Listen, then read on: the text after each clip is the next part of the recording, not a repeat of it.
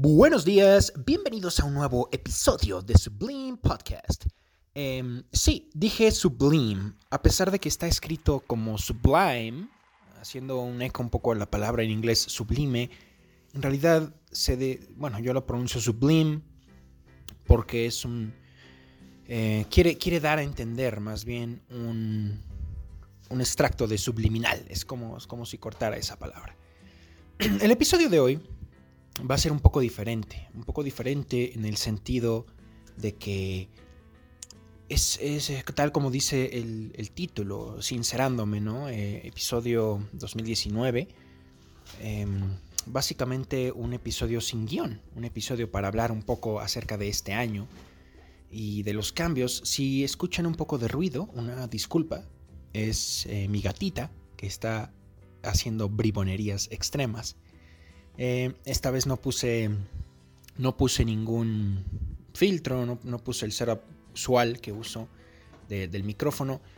Me da mucho gusto el recibimiento y la, de este podcast, me da mucho gusto haber llegado ya a varios meses de, hacer este hobby, que después de todo es eso. Nadie le paga a los podcasters, nadie, Spotify, nadie le paga, nadie... Bueno, Em, me refiero a que, por ejemplo, por tiempo de vista en YouTube te pagan o algo así, ¿no? O por número de reproducciones o algo así. Eso aquí no importa mucho. Aquí lo que importa es agarrar eh, anunciantes, agarrar marcas, ponerlas, poner un extracto en tu podcast y ya. Y depende del número de, de views, ahí sí pero en general lo que importa es agarrar marcas y realmente hay demasiados podcasts en, México, demasiados podcasts en todos lados. Eh, una disculpa si se escuchan esos mensajes, no le puse modo una... Eh, vamos a ver, eh, no molestar, muy bien. Em, bueno, realmente el episodio de hoy va a ser sin guion, va a ser sin tema, va a ser sin nada. Y, como dije, el propósito es, hablar un poco a nivel personal del año 2019. Un año que empecé con mucha ilusión. No es que la ilusión se haya, desaparecido, pero eh, sin duda yo desde finales del año pasado quería hacer un cambio. Quería un poco más encontrarme o un poco más entender acerca de esto, de, las situaciones que usualmente no dan tiempo ni de pensar, por ya sea tanto trabajo, por el tráfico, cualquier cosa. Entonces, pues bueno, podría decir que, para empezar el año estaba ilusionado con, una nueva etapa en mi vida, en, en prácticamente irme bueno, todavía, realmente todavía no. este. Irme, básicamente, del, trabajo en el que estaba, que era. En realidad nunca lo he extrañado, no, no he extrañado ni un minuto de, la dinámica en general del trabajo. Y es curioso porque esto quizá no llevó tal vez a una crisis como tal, pero sí llegó a influir en el sentido de que hubiera querido orientarme quizá a una carrera, a una área de mi carrera un poco menos eh, estresante. Y, no es mi imaginación, dado que muchísimas personas que, son mis compañeros o que fueron mis compañeros vivían exactamente lo mismo que yo. Es decir, una, una sintomatización, o no recuerdo la palabra específica, cómo se dice, pero un,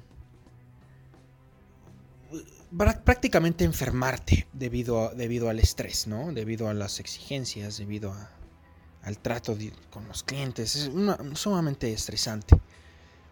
Digamos que si, si yo estaba decidido en, en seguir haciendo eso, quería hacerlo en otro lugar, en un lugar que fuera menos, digamos, caótico, menos también estresante que la Ciudad de México entonces a inicios de, este año lo que, lo que yo quise hacer fue precisamente este descubrimiento, esta, esta, cuestión.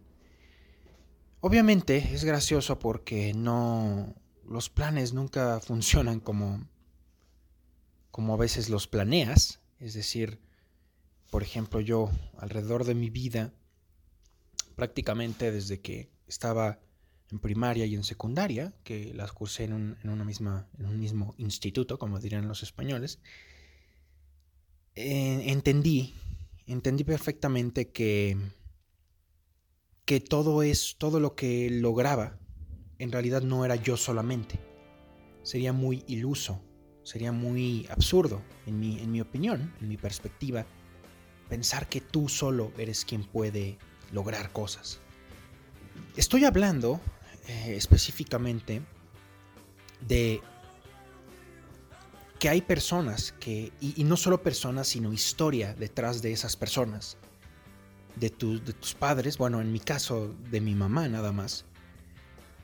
Eh, en un ámbito estoy hablando de eso, que detrás de ella hubo también una historia, eh, también su respectiva mamá, mucho trabajo, muchísimo esfuerzo de parte también de la familia en general. Pero también estoy hablando del ámbito espiritual.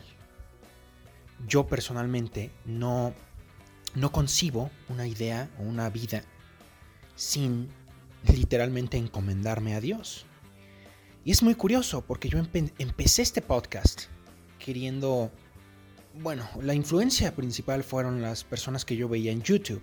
Eh, dos personas específicamente Em, que empezaron a hablar de sí mismas, de su vida, de su experiencia. Eh, y fue interesante, porque quise un poco hacer lo mismo, sentía que tenía todavía, de hecho, bueno, sigo teniendo, sigo ese sentimiento de que puedo desahogarme mucho más acerca de cómo se vive siendo testigo de Jehová. Estas personas hicieron sus canales en torno a esto. Yo no quise hacer mi, podcast en torno a esto, ni, un canal de YouTube en torno a esto. Porque yo pienso, no me acuerdo, sí, bueno, disculpen el sonido del auto, de la moto, pero pienso que, bueno, Sartre, si no mal recuerdo, desarrolló la teoría de que el hombre es esencialmente libre, el, hombre es libre y esa libertad no se la quita nadie, ni Dios, escribió él, pero llegó a la conclusión de que la existencia precede a la esencia. Es decir, por ejemplo, yo, una, persona va y dice, yo soy el ingeniero Fernando, ¿qué tal? Soy el ingeniero Fernando. Y según Sartre, según esta filosofía existencialista, humanista a cierto punto, eh, influida por muchos escritores alemanes antes, em, habla de que el, el hecho de yo tener una identidad fija me quiera liberar de esa libertad. Eh, Sartre dice, estás encadenado a tu libertad, no puedes huir de ella, aunque quieras asumir una identidad fija. Tú no eres ingeniero, tú no eres el ingeniero Fernando, tú eres Fernando antes que ingeniero. A eso se refería Sartre. Entonces yo soy una persona antes que ser testigo, o antes que ser ex testigo. Obviamente les va bien a estas personas en YouTube. Creo que una de ellas, em, si quieren buscar su canal, lo recomiendo. Se llama Chit Chat with Caro prácticamente es el único que veo. Y también otro que ponía como cámaras ocultas así troleando. Es un poco más doctrinal en vez de personal. Em, y a pesar de no tener mucho sustento teórico, a pesar de no decir específicamente las cuestiones psicológicas que ocurren, pues eh, tiene una forma que me, gusta mucho de, expresar sus sentimientos. Se ve, que, se ve que le duele y se ve que lo siente. Porque toda su familia, sus hermanos, su, que era su mejor amigo, su madre, todos siguen siendo testigos hasta este punto. Incluso ella dijo que esa es la motivación en algunos de sus episodios real para hacer esos, eh, ese canal, ese, ese, video que requiere esfuerzo, requiere material, requiere cámara, requiere edición, etc. Eh, a pesar de que yo no quise hacer específicamente ese tema en mi podcast, sí lo empecé y, hay muchas cosas que quisiera seguir diciendo, pero me, me fui a otro ámbito, incluso sin querer, al ámbito de la filosofía, que precisamente responde todas estas inquietudes de las que hablé al inicio, al, iniciar este episodio. Y retomando un poco la idea, un paréntesis intenso y extremo, em, yo siempre he atribuido todo lo que, lo que gano a Dios, específicamente a Jehová, a pesar de que, bueno, últimamente después de muchos, mucha lectura, es una terminología muy reciente. El término Jehová no viene en la Biblia, obviamente. Es em, desarrollada por sabios judíos, ya que no sabían cómo pronunciar el nombre, ya que originalmente en el texto hebreo solo vienen cuatro letras, el famoso tetragramatón, eh, YHWH. entonces se descubrió por escritos de Orígenes, que fue un, escritor del siglo II, III, año 200 más bien, siglo III, cómo se pronunciaba. Yahvé es el término correcto. Pero yo, digamos que siempre he dicho Jehová y siempre me ha escuchado. Entonces, es interesante porque también no me acuerdo quién dijo que una creencia en Dios o una fe es principalmente experiencia personal. No se puede explicar con palabras, no puede, no puede ser eh, comunicado así. Quizá un intento burdo, un intento vano de los últimos episodios, que también sin querer fueron más de los esperados. Eh, íbamos a hacer una respuesta de cada pregunta a la filosofía, pero terminó yéndose por, por ese lado, al punto de hacer episodios sumamente extensos, eh, discutiendo acerca de teología y discutiendo acerca de argumentos filosóficos. A pesar de todo eso, no se puede explicar, es decir, no hay una forma de convencer a nivel palabra, tiene que ser experimentado. Y eso es un poco difícil para mí, porque lo menos que yo quiero hacer es convertirme en el típico pastor o en el típico predicador, que quizá algún día fui también sin querer queriendo, más bien sin darme cuenta, sin hacer conciencia de ello. Es lo peor que quiero hacer, porque en la actualidad siento repulsión por, por la religión. Y es un poco curioso porque mm, he investigado mucho acerca de las religiones. Eh, no puedo ahorita en este momento considerarme algo. No puedo considerarme católico. Es imposible para mí. A pesar de que en los últimos meses, seis meses, es lo único que es lo, que me disfruto más leyendo. Doctrina católica, doctrina eh, padres de la iglesia, escritos de, de los considerados santos, de teología, alguna teología más reciente, de los papas, de, etc. Y también interpretación bíblica, eh, los únicos que aceptan la alta crítica bíblica, básicamente el interpretar los textos bíblicos como si fuera otro más, mediante la hermenéutica, etc. Em, los únicos que consideran la evolución como compatible con el Génesis, y los únicos que no creen que el mundo tiene 6.000 años, etc. Digamos que hay muchas formas que me identifican con esa religión, pero para mí es imposible identificarme con ello. Es imposible, después de todo lo que he leído y lo que he investigado, es imposible decir que yo soy católico. Hay una serie buenísima de libros, eh, se llama Historia Criminal del Cristianismo, son 10 tomos. Me falta uno, no lo encuentro por ningún lado. En, eBay creo que estaba en 3 mil pesos una versión usada, toda sucia, pero no la... No, no, no, no, por Dios.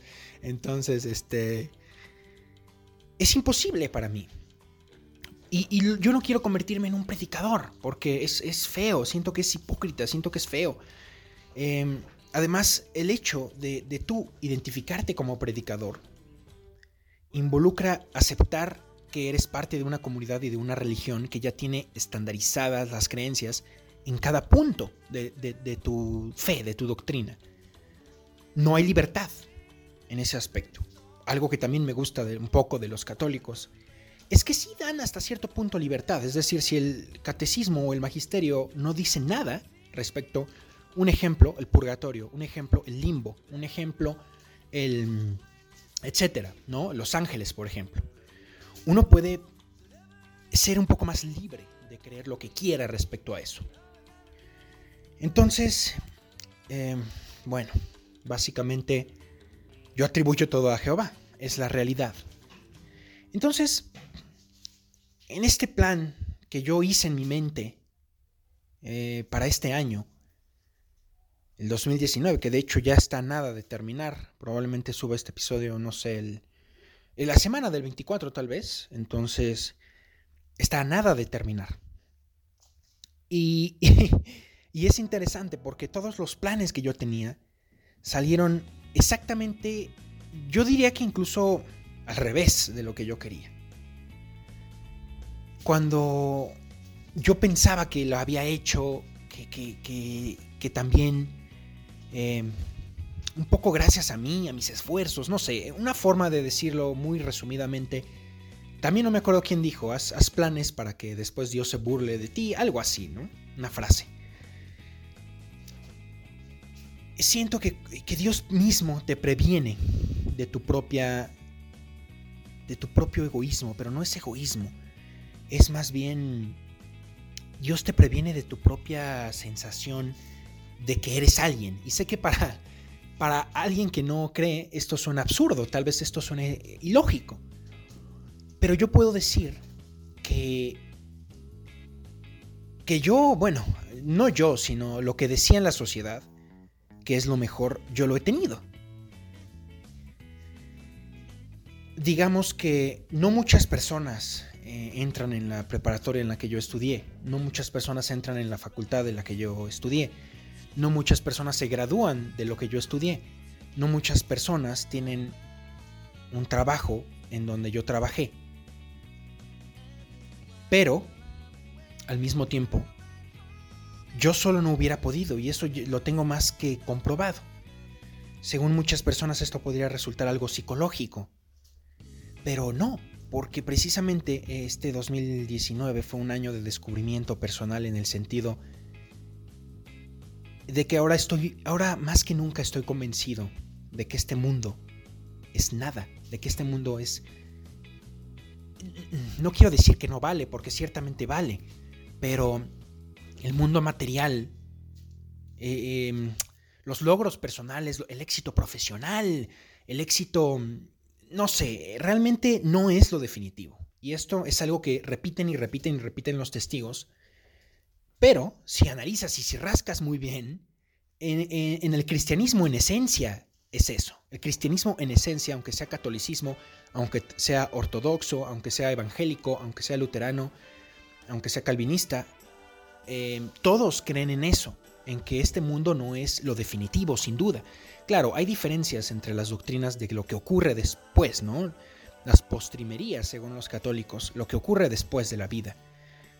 Pero yo pienso en este momento que no, no hay forma de saberlo. Es decir, las primeras religiones, las religiones animistas, que creían que todo tenía alma o espíritu, que los ríos tenían, era un espíritu del río, que la roca también tenía alma, desarrolladas en, las islas polinesias al mismo tiempo que en algunas islas de Japón, en, la isla australiana, al mismo tiempo que, digamos que en todas las religiones, 45 mil años antes de Cristo, todos creían en las almas, buenas y malas. Por eso también me gusta el catolicismo, porque los testigos de Jehová niegan esto. Los testigos de Jehová niegan esto. Pero bueno, esto debería llamarse divagando extremadamente, le voy a cambiar el título. Pero en realidad no es, tan, no es tanta la divagación, porque son todas estas cuestiones que tuve en mi cabeza y que fui pensando poco a poco respecto a esto. Si se puede llegar a una, si puedo llegar a una conclusión, es que también em, cuando conozco gente nueva, cuando conozco gente, o bueno, termino de conocer a gente que creí que conocía.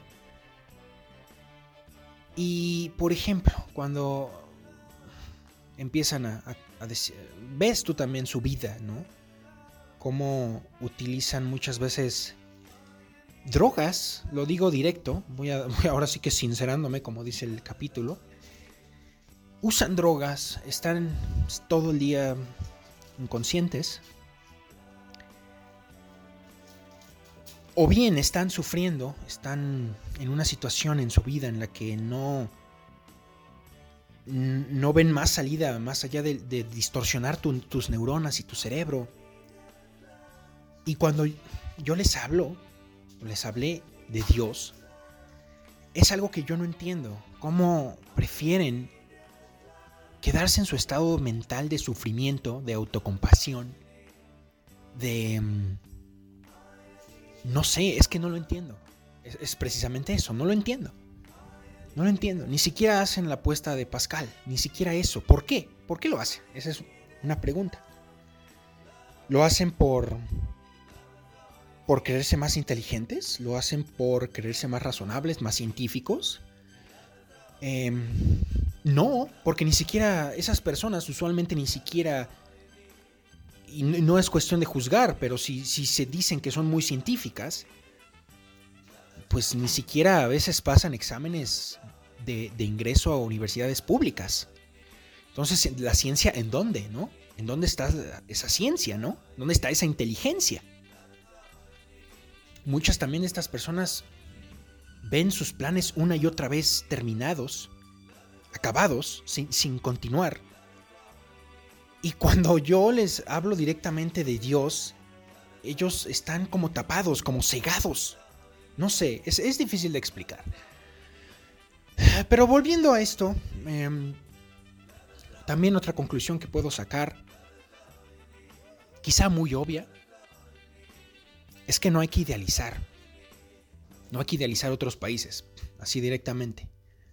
Realmente todos los países tienen sus propios problemas, tienen sus propias em, cuestiones que no, pues que, que tienen, que, que, que, pueden solucionarse. No todos los países son buenos, o sea, eh, esa es otra de las conclusiones a las que llego. Y, y también, digamos que es un poco difícil porque entre más... A veces es difícil, no sé cómo expresar esto. A veces quisiera no conocer a las personas, no sé cómo decirlo. Hay, hay veces en las que... Bueno, hay una frase también que dice que vas a ver quiénes son tus amigos en las buenas y en las malas. En las malas es más que obvio, de hecho lo desarrolló también Aristóteles.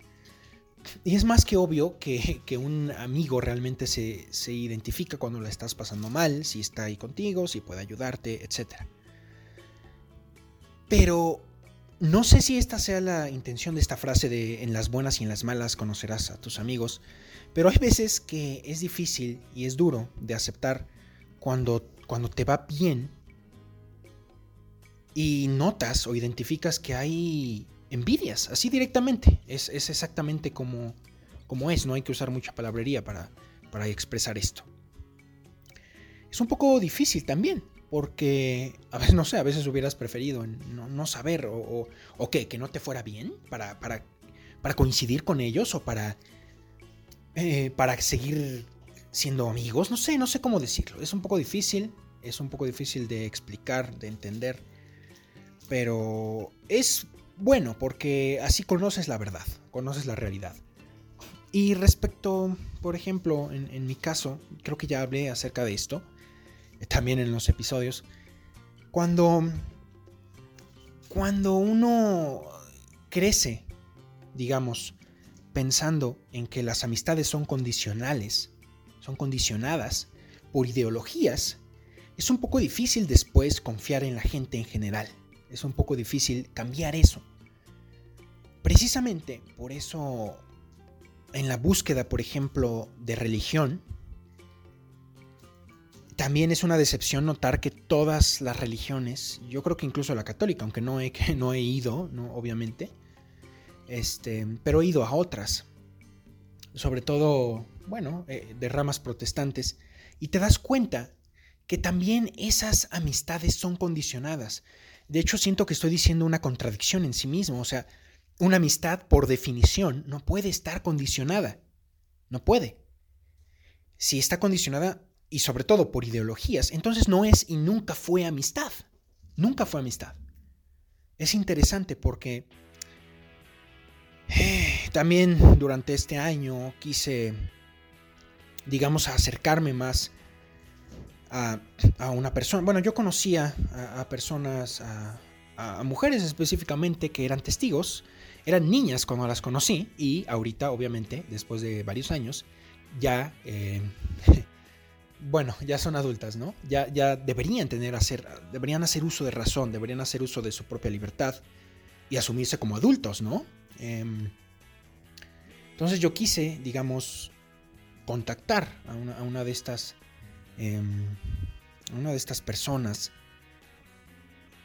es muy interesante porque me da, me dio tristeza, me dio una tristeza bastante también difícil de explicar. Es decir, cuando yo conocí a esta niña, tenía 16 años, siempre se me hizo muy bonita. Bueno, realmente, bueno, es, eh, hablando geométricamente, eh, Eh, pueden ir a ver mi episodio del análisis de la belleza si quieren saber más. sí. Em, era muy bonita, entonces em, digamos que la encontré en una plaza, entonces la noté rara, la noté extraña, la noté distraída, ida, no sé, muy extraña. Después me enteré que, que, que está medicada, o sea, usa como ansiolíticos, algo así extraño. Entonces fue triste en el sentido de que todo lo que yo he leído acerca de las posibles consecuencias de una, de una secta o de una religión fundamentalista muy estricta, que puede ocasionar depresión, y, y básicamente cuando digo depresión, es un sinónimo a ansiedad, es decir, la ansiedad y la depresión siempre van juntas, siempre van de la mano.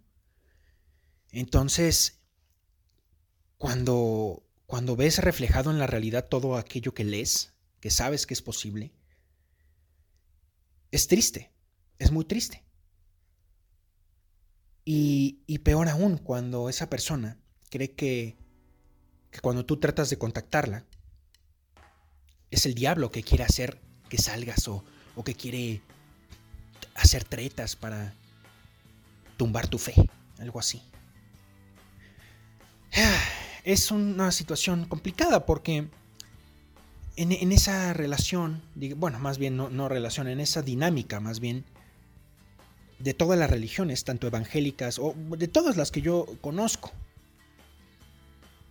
no solo es excluyente como, como por definición también una ideología es o una religión es, excepto de las nuevas que dicen que aceptan a todos, pero no aceptan a los que no creen que aceptan a todos, es correcto.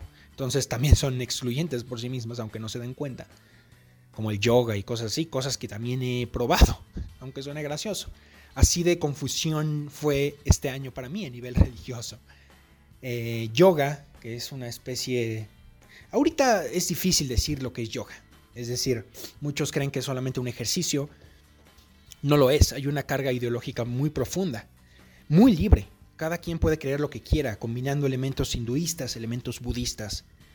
Pero para cerrar un poco esta idea de, los testigos de, de las religiones en general, es un poco difícil porque te premian si, si eres narcisista, o sea, si crees que eres el elegido, si crees que eres el, el elegido de Dios, ¿no?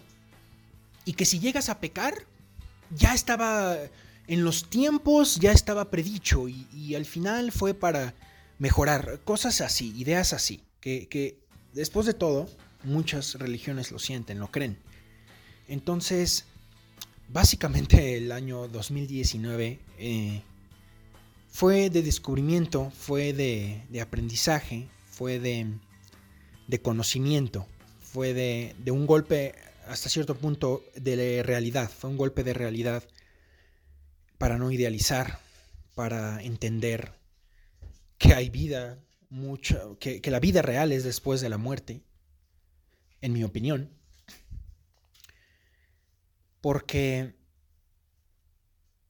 a pesar de que estoy diciendo que Dios me da, considero que Dios me ha dado la oportunidad de vivir todo y de tener todo, evidentemente no soy el único, es decir, hay otras personas que también están incluso en mejor posición que yo a nivel, pues económico, hay que decirlo, a nivel em, de carrera también. Obviamente Dios no es un Dios que quite esfuerzos, es decir, si hay una persona que reniega la existencia de Él o que no crea o quiera creer en Él, pero se esfuerza y estudia todos los fines de semana y prácticamente no sale eh, hasta terminar de estudiar y, pasa ciertos exámenes o ciertas entrevistas, etc. Obviamente Dios no va a quitarle eso, ¿no? es un mérito que él, que él se ha ganado. Pero lo que me he dado cuenta es que es gente... Mm, aquí voy a entrar en un terreno un poco interesante porque no quiero de ninguna manera juzgar ni faltar al respeto. Eh, debo hacer un disclaimer, decir que, que es lo que yo siento, que es lo que yo veo. Es gente sumamente superficial, es gente sumamente materialista, no en el sentido filosófico, sino en el, sentido económico. Em, es gente que cree que, comprándose ciertos autos, que comprándose ciertos celulares, va a ser feliz o va a trascender, que quieren trascender. Es interesante porque justo estaba viendo un documental en, una parte de África, no recuerdo si, si, Nigeria, no recuerdo, no recuerdo. Pero hay un, hay un cementerio, digamos que en este lugar, las personas son sumamente pobres. Em, al punto en el que se ha hecho famoso un negocio en el que venden cobre y venden metales a las empresas mm, globales para sustentarse. ¿Y cómo consiguen este cobre? ¿Cómo consiguen estos elementos? Bueno, lo consiguen de chatarra electrónica. Es muy famoso. la verdad no recuerdo el nombre. Pueden buscar eh, África, chatarra electrónica en YouTube. Sin duda va a salir. Es muy famoso.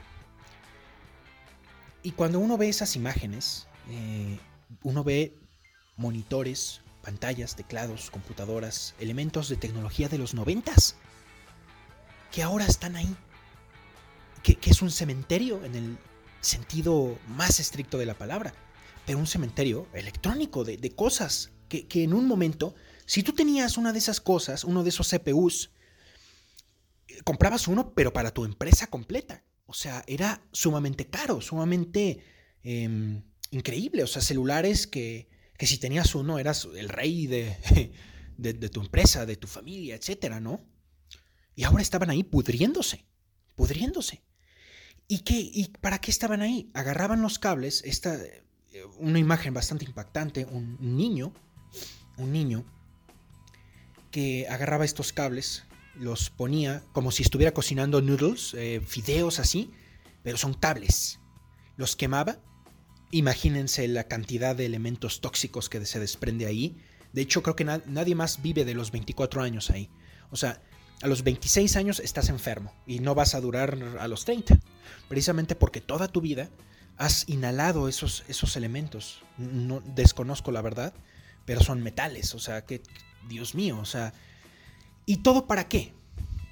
Para que una vez que se quemen todos esos componentes, todo el plástico se vaya, todos los plásticos los respires prácticamente,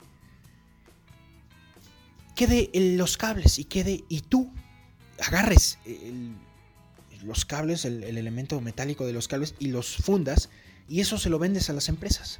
¿Por qué? Por una comida al día.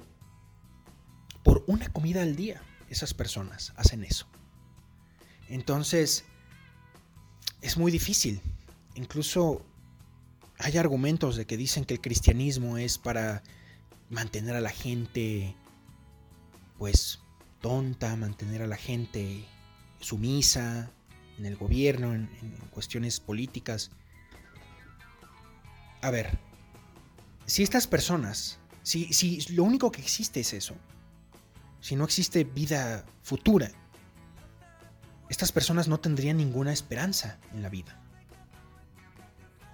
No, estoy diciendo que sea una simple ilusión para, para hacerlos felices o darles ilusión, pero realmente no es congruente con, toda la existencia en mi, cosmovisión, no, corresponde a, la realidad.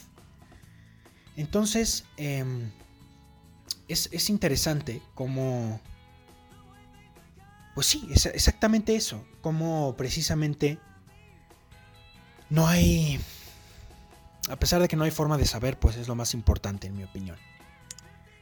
Entonces, em, bueno, este episodio es también, o pretende ser, a pesar de que creo que me, he hecho muy, muy, mucho bolas, pretende, ser un desahogo en ese aspecto. En el aspecto de decir que, que sí, bueno, actualmente eh, digamos que tengo el trabajo ideal para mí. Eh, actualmente mm, me sigo haciendo preguntas, ya es un poco difícil esta idea de, de, no querer, digamos, hasta cierto punto tener siempre la razón, porque te educan para eso los testigos, y retomando un poco el hilo, te educan para ser narcisista, te educan para tener la razón, y es triste, precisamente por eso no me no, no quiero, no, no quiero, yo desprecio ahorita la religión en general, la desprecio. No hay ninguna motivación, solamente veo soberbia por todos lados, solamente veo egoísmo, narcisismo, Y es difícil librarse de eso, obviamente. En el sentido también de que cuando, cuando yo conozco a alguien, por ejemplo, y cuando, cuando literalmente me dicen que, que no creen en Dios, es un poco difícil para mí no tener esta, esta relación mental de identificarlo como alguien superficial o identificarlo como alguien que no se plantea cuestiones importantes de la vida.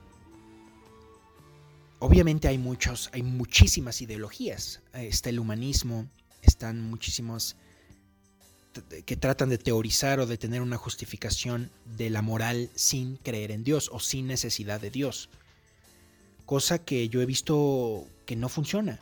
O bueno, a ver, vamos a ver.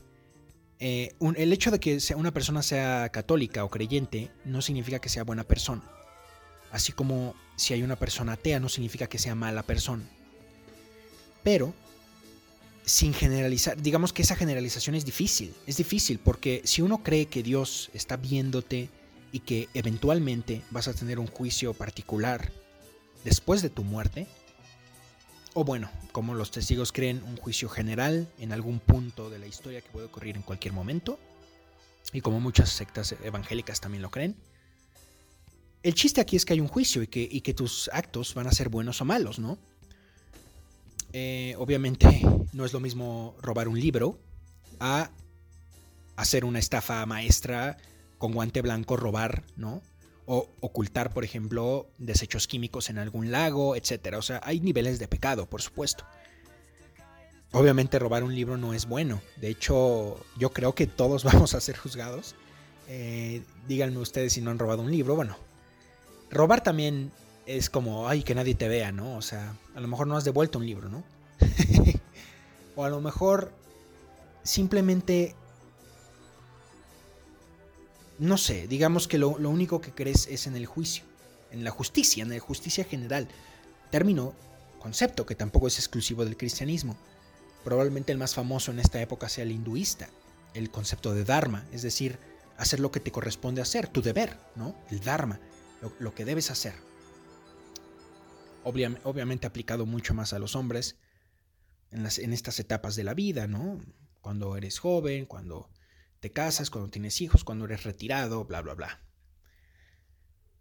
Y el concepto famosísimo también de karma, es decir, todas las acciones de, de tu vida que van a afectar en tu vida próxima. Obviamente, el cristianismo no acepta la reencarnación. Más bien, yo me atrevo a decir que era un concepto desconocido para cualquier cosa que le hacen en la Biblia, tanto hebrea como aramea, como cristiana, como griega dudo que, conocieran de este concepto de resurrección, perdón, de reencarnación, creen en la resurrección. Y a lo que voy con todo esto es que, a fin de cuentas, eso es lo que aprendí este año, o sea, más bien lo que confirmé. Confirmé que el hecho de ver que solo existe esta vida es difícil de creer obviamente hay filósofos ateos, no los he leído mucho, la verdad. Estoy tratando de, aproximarme a ellos en, puntos en común, en vez de, puntos que no están en común. Por ejemplo, a Sartre, que es súper nuevo, no, no lo había leído. No he leído una obra completa de él, para ser honesto.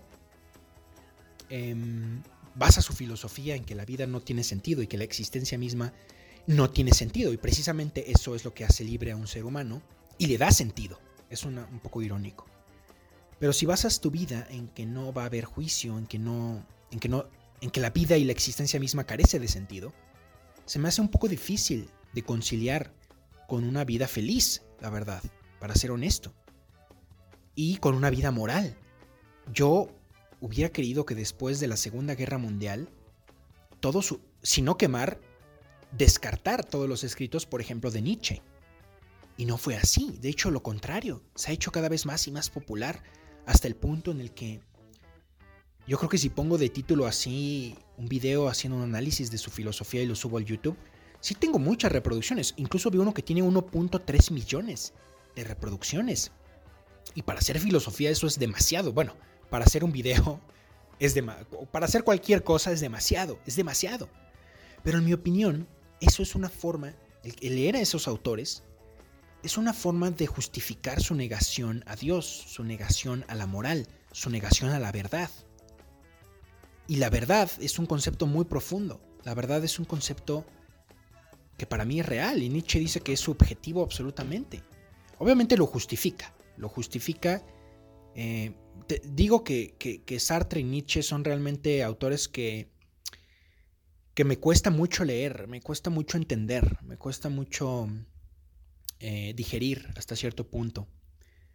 Entonces, en ese aspecto, pues es simplemente seguir abriendo un poco los horizontes, ¿no? De, la mente, de la, del pensamiento, y no estancarse, ¿no? No estancarse. Eso es lo que, lo que quisiera hacer. También algo que me impactó en, el... Hablando acerca de esta persona testigo, eh, bueno, testigo, esta chava que, que está como drogada, no sé, siento tristeza. Vi también lo mismo. Es curioso porque cuando, cuando estuve en Europa, cuando fui a Europa a, trabajar precisamente, solamente estuve ahí muy poco tiempo. Bueno, poco tiempo, no sé, es relativo todo, ¿no? Pero, pero tuve la oportunidad de ir con los testigos y vi lo mismo. Vi a un... Y curiosamente, ironía, la ironía de las ironías, era mexicano. O sea, era mexicano esa persona. El único mexicano que había en esa reunión también estaba sufriendo de trastornos de la mente. O sea, también sufría algo que se llama... ¿Cómo se llama? O sea, haz de cuenta que... Bueno, hagan de cuenta que, que daba la mano y luego luego se ponía alcohol. Alcohol de esos que venden para antigérmenes. Entonces era como uno de esos, em, como en Los Simpson cuando hacen una parodia a un multimillonario que, que está obsesionado con la limpieza y obsesivo compulsivo, creo que sería un poco la descripción. ¿Cuál es el problema aquí? Que de acuerdo a muchos escritos que yo he leído, que obviamente podría justificar, díganme si quieren un episodio específico de esto, pero eso sería muy corto, que, que precisamente la dinámica de los testigos y la creencia rígida en un Dios vigilante, que castiga, que premia, un Dios que no, que, es totalmente contrario al pensamiento cristiano, es un, eh, puede desembocar precisamente en estas situaciones mentales, ¿no? Entonces es un poco difícil, triste, sobre todo, yo diría. Y triste no sé por qué, si realmente no, pues no, o sea, lo peor que pasó fue que dijeran que yo, y ni siquiera fue tan directo, eh, pues que yo era del diablo, que yo era un, ¿cómo le llaman? Una piedra de, tropiezo, imagínense. Esto basado en un escrito de Pablo. Entonces, imagínense el nivel de manipulación que, hacen de, los escritos sagrados, ¿no? Y lo hacen muchas, muchas iglesias. Entonces, ahorita sí me siento totalmente em, asqueado de las iglesias. Y después de leer también esta serie de libros de la historia criminal del cristianismo, uno observa cómo es exactamente igual que, una mafia. De hecho, no me acuerdo qué cardenal o, obispo, sacerdote, no recuerdo quién dijo, era de alto cargo en el Vaticano. Y cuando salió, obviamente protegido, ¿no? Por, em, creo que se exilió inclusive de, Vaticano, dijo que no, se, no veía la diferencia entre la Iglesia Católica Romana y entre la mafia italiana. Entonces, imagínense, imagínense lo que esta persona tuvo que ver obviamente hay libros que dicen, tan solo el caso de Maciel, o sea, que también investigué y leí durante este año, eh, Marcial Marcial, un, predicador que muy joven, creo que a los 23 años, fundó una congregación llamada Legionarios de Cristo, muy famosa en México, pero llegó a ser tan grande y llegó a dar tanto dinero al Vaticano que Ratzinger, cuando era cardenal, y Juan Pablo, cuando era papa, Juan Pablo II, cuando los investigadores, los periodistas o los obispos o cualquier persona que les dijera, oigan, hay un problema con Marcial, ellos creían, no sé si lo creían o si de plano lo ignoraban, quiero creer que lo creían, que al menos eso tuvieran de mérito, creer en su propia fe, así como los testigos, creían que era del diablo, que todas esas eran acusaciones falsas del diablo porque estaba yéndole muy bien a esa misión. Imposible para mí ser católico, imposible identificarme con esa religión.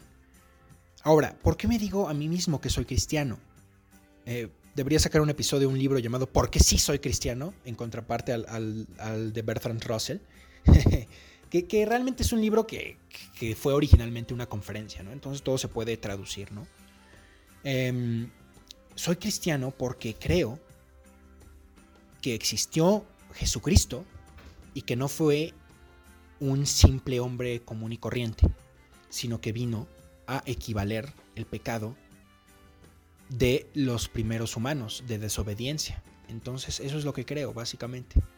Y sí, creo que hay esperanza, pero no puedo creer que, que una persona, una religión diga que antes de que Cristo viniera, una persona, por ejemplo, en las islas, no sé, de Salomón, por ejemplo, y que ahí hubo una religión, una religión basada en almas buenas, en almas malas, en espíritus buenos, malos, tienes que hacer sacrificio a los dioses, bastante no desarrollada, digamos. Pero si hubo una persona sincera que de verdad daba sus, sus eh, por ejemplo, no sé, a lo mejor un algo de granja, en, sacrificio a sus dioses, y de repente te encuentres con algún, ¿cómo decirlo? Es que no quiero usar palabrotas, pero con algún con alguna mente cuadrada que diga que esa persona era un pagano, un idólatra y que va a morir en el juicio, eso se me hace tonto, se me hace absurdo y se me hace mentira, así de simple. No puede, o sea, no conocían el cristianismo. Entonces Dios tendrá misericordia, es lo que yo creo.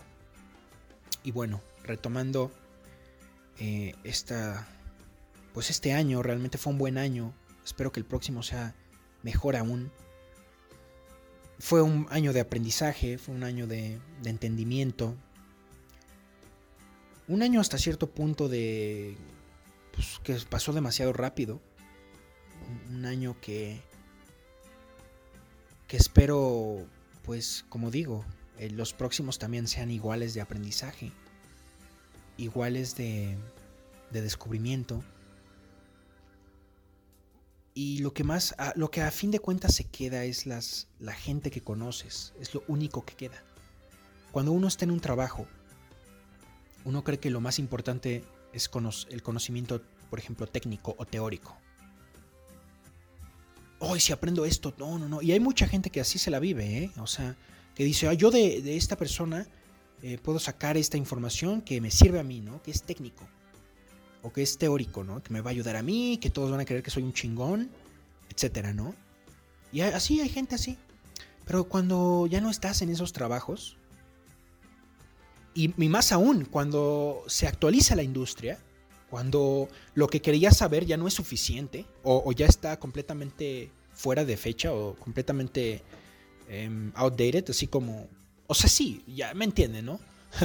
completamente... Ah, se me fue la palabra, necesito acordarme.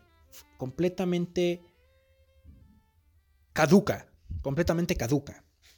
Y tienes que estudiar más.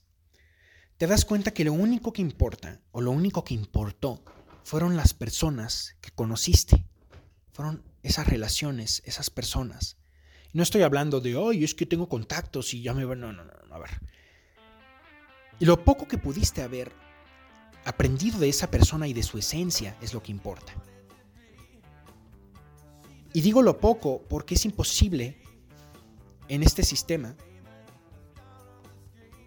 económico 100% conocer a una persona. No puedes, no puedes simplemente. No, no se puede. Es, eso es lo que yo llego también a, conclusión. Simplemente no puedes, no, no hay forma. Y bueno, realmente eh, este video no tiene guion, no tuvo guion. Em, quiero también hacerlo como un recuerdo, recuerdo. En, este momento, pues estoy, digamos, en mi casa en la que siempre he vivido. Em, hay muchas experiencias también que, me hicieron abrir los ojos y no idealizar eh, muchas otras cuestiones. Lo único que puedo decir es que si has llegado hasta este punto, te agradezco mucho tu tiempo. Eh, realmente Anchor es una plataforma que da pocas estadísticas. Es decir, em, si no terminas un episodio, o sea, si tú le pones play, por ejemplo, en otra, en Spotify o en Google, etc., pero no terminas el episodio, no se, no se considera como bio. Entonces, es curioso porque este podcast solamente lo, lo publiqué en Reddit, en, una cuestión, y fue muy bien aceptado. Eh, los primeros episodios, para ser honesto, porque cuando empecé a hablar un poco más de Dios, eh, se desplomó, digamos, la audiencia. Eh, un poco, bastante. Me, me, di cuenta porque lo puse en el, en el grupo de Reddit de ex testigos. Y esto también es un experimento curioso. Es decir, no puedo sacar un porcentaje, pero la mayor parte de ex testigos son ateos. O son, uh, sí, ateos, básicamente. No teístas. Quedaron tan traumados de, de esa experiencia que siendo ex testigo se hacen completamente libre pensadores, se hacen completamente materialistas en el sentido filosófico de la palabra, pero aún así eh, es la única plataforma en donde lo he compartido como tal. La verdad, bueno, lo puse también en el perfil de Facebook, pero siento que los que frecuentan esa plataforma, los que frecuentan Facebook, es como el equivalente a la generación X que solamente veía la tele. Es como no sé, o sea, no, no quiero también decirles que son, si estás escuchando esto y vienes de Facebook, muchísimas gracias. Pero tienes que admitir que esa plataforma es generalmente para, no sé, no quiero usar palabras ofensivas, pero ustedes entienden. Eh, para, no sé, eh, para personas no muy, bueno, que tienen mucho tiempo libre, dejémoslo así.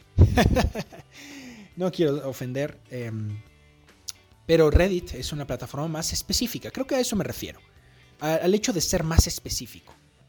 Reddit es mucho más respetuoso, mucho más específico, mucho más... Una mejor plataforma, en mi opinión. Eh, lo que es Facebook y Twitter, pues bueno, realmente hay de todo, ¿no? En Twitter hay de todo, pero en Facebook sí es particularmente eh, dejémoslo como personas que no les interesa usar ortografía. Así, así dejémoslo, ¿no? Ustedes podrán interpretarlo de la forma que gusten. Eh, y bueno, espero por, por, el ruido que se escuchó. Era mi gatita jugando. Es muy bonita. Y gracias si has llegado hasta este punto. Un episodio diferente, un episodio sin guion, un episodio sin mucha edición. Sin edición, básicamente. Y la calidad también, bueno, va a ser un poco diferente. Así que espero no haya problema. La próxima semana volvemos, volvemos a, a, las, bueno, a, lo que están acostumbrados en, este podcast.